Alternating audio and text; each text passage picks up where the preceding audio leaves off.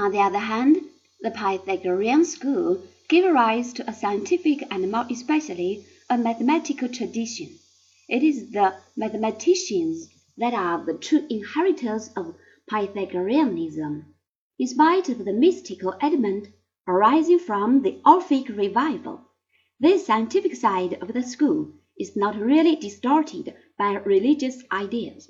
Science itself does not become religious, even if the pursuit of the scientific way of life is endowed with religious significance. A powerful agent in the purifying aspect of this way of life is music. The Pythagorean interest in it may well arise from this influence. However this may be, Pythagoras discovered the simple numerical relations of what we call musical intervals. A tuned string will sound the octave if its length is halved. Similarly, if the length is reduced to three quarters, we obtain a fourth; if to two thirds, a fifth. A fourth and a fifth together make an octave, that is, three quarters times two thirds is one half.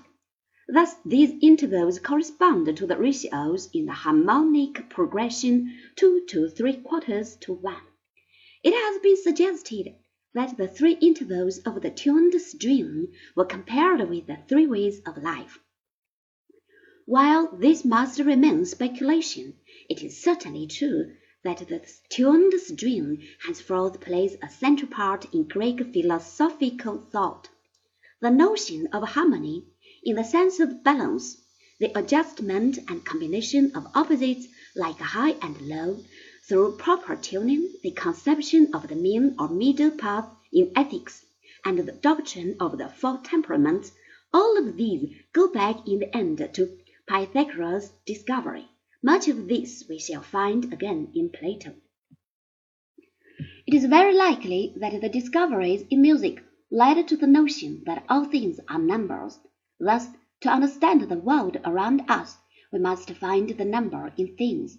Once the numerical structure is grasped, we have control over the world. This is indeed a most important conception. While its significance suffered a temporary eclipse after Hellenistic times, it was once more recognized when the revival of learning brought forth a renewed interest in ancient sources. It is a dominant feature of the modern conception of science. With Pythagoras, too, we find for the first time an interest in mathematics not dictated primarily by practical needs.